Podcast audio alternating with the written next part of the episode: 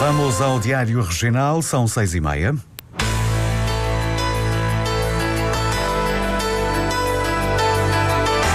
Antena 1 Madeira. Informação. Em 2022, o produto interno bruto na região ultrapassou os 6 mil milhões de euros, um recorde. O presidente do governo estima que este ano esse valor possa de novo ser ultrapassado. Foi resgatado esta tarde pelo helicóptero um jovem turista estrangeiro que se perdeu na vereda João Delgado, na zona do Seixal. A aldeia de Natal é um dos principais pontos de concentração das famílias durante esta época natalícia no Funchal. São assim os destaques a esta hora. O Diário Regional conta com Mário Rodrigues no controlo técnico. A edição é de Filipe Ramos.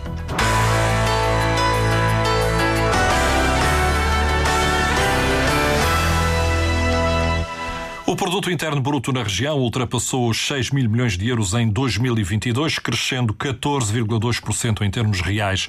É um recorde para a Madeira, conforme dão conta os dados divulgados pela Direção Regional de Estatística da Madeira.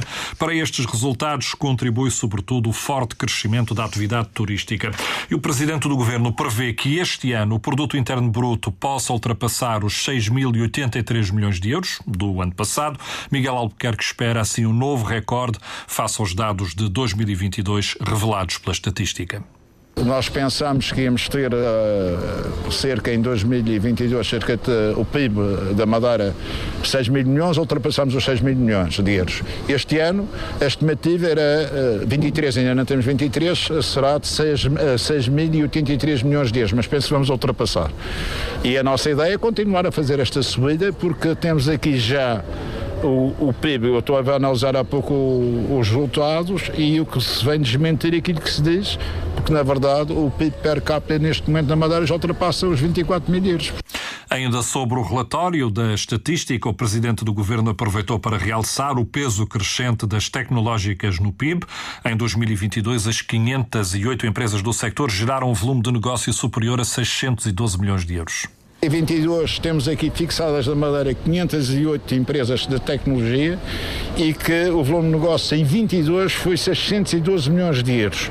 Se compararmos uh, com uh, 2015, nós tínhamos 18, uh, 218 empresas e um volume de 89 milhões. Portanto, vocês que vejam como este processo de conversão da economia, diversificação da economia para a economia digital está a acontecer na Madeira. É algo que não se nota muito, mas neste momento estamos com uma estimativa já de volume de negócio de 612 milhões de euros destas empresas.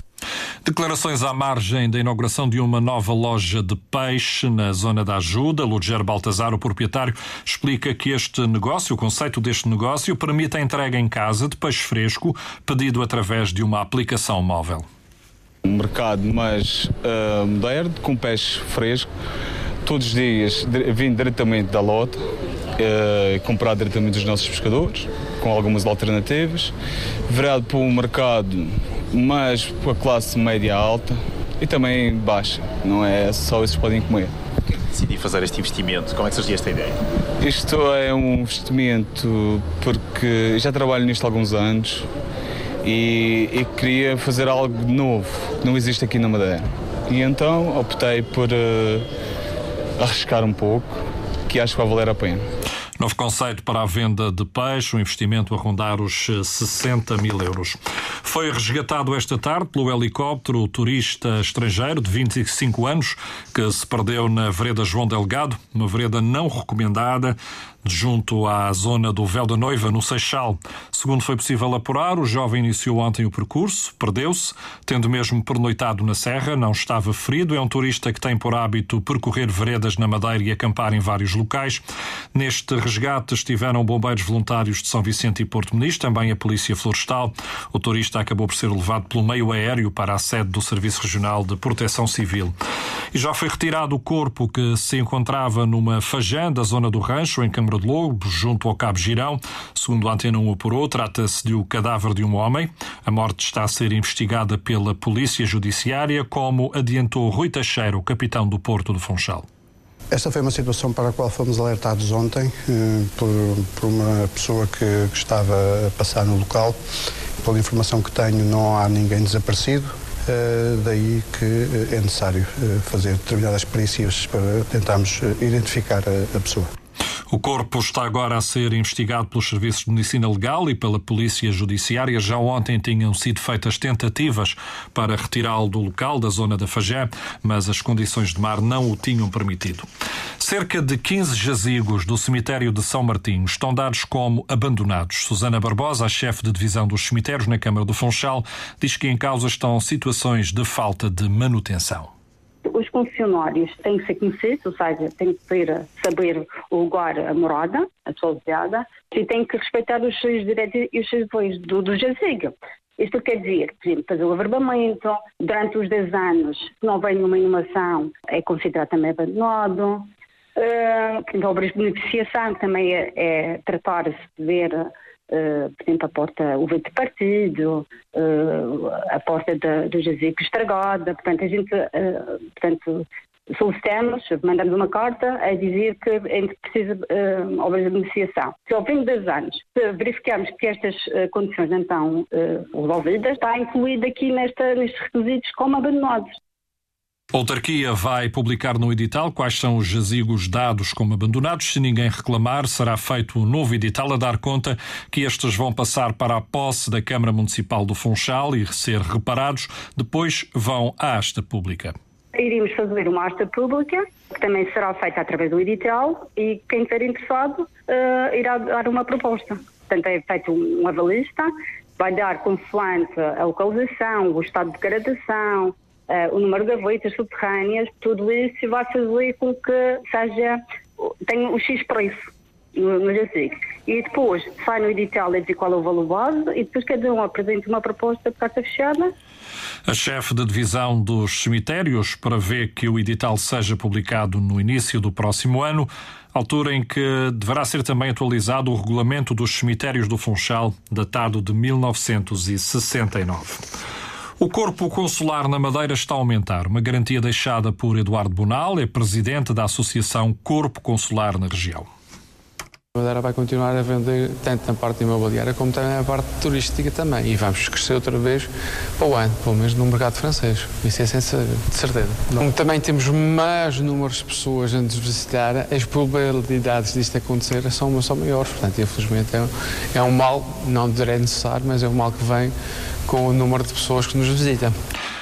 O Corpo Consular foi hoje apresentar cumprimentos de Natal ao representante da República, que está a receber cumprimentos de diversas entidades e instituições.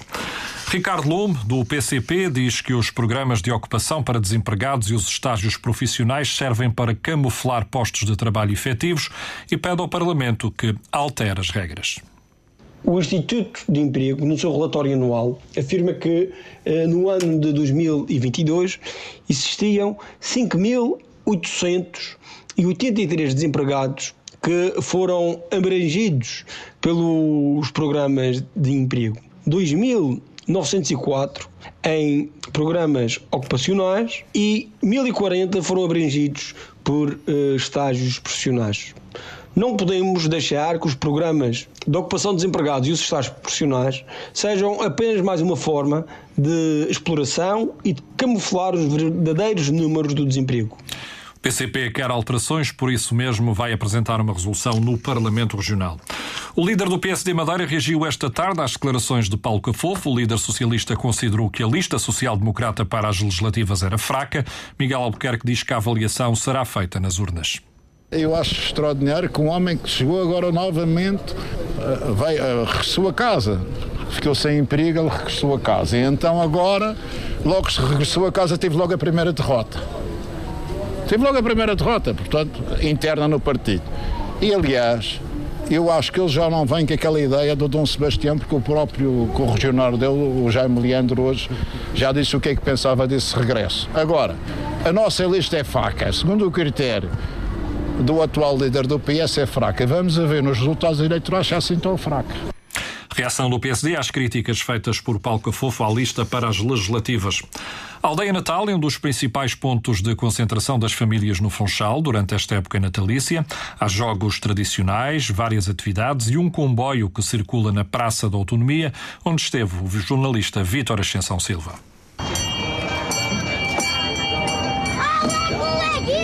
Comboio é uma das principais atrações da aldeia natal do Funchal, mas há mais, como conta a coordenadora da aldeia, Sara Sintra. Temos jogos tradicionais, temos bolas de sabão, temos também dinâmicas dos museus que vêm cá quase todos os dias. Temos também o nosso ateliê pedagógico onde temos desenhos para pintar e jogos também.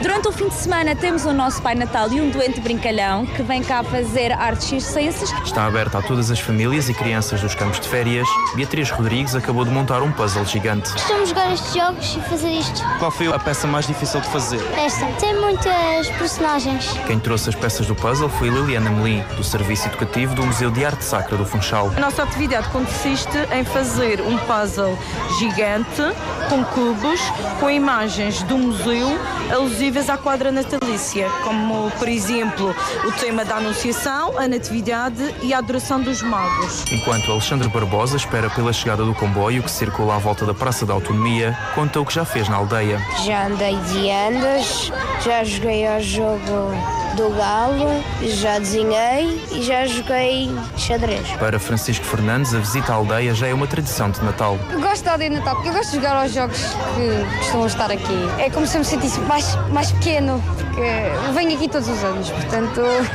Há quantos anos é que vens cá? Provavelmente há quatro. Já a Teresa Garanito vem pela primeira vez. Isto é a primeira vez que venho aqui com o meu neto. É uma oportunidade também para brincar é, com o neto. É, é, exatamente. Ele já andou no comboio, está feliz. Para eles isto é uma ótima sugestão. Pronto, é Natal para as crianças, é uma maravilha. O comboio desta aldeia natal, que junta crianças e famílias, vai circular até 6 de janeiro, dia em que a aldeia encerra.